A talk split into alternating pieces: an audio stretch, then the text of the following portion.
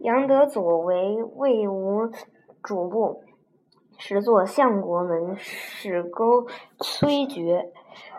魏武自出看，使人提门作活字，便去。杨见即令快之。既进，曰：“门中活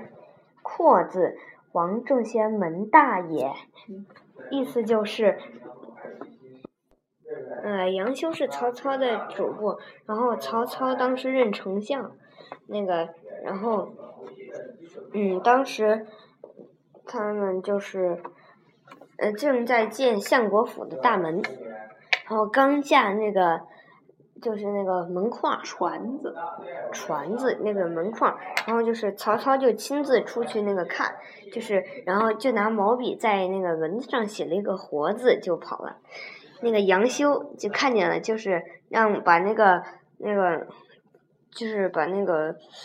嗯门框给推倒，然后就是。就是就是那个门框已经那个那个推完了，就是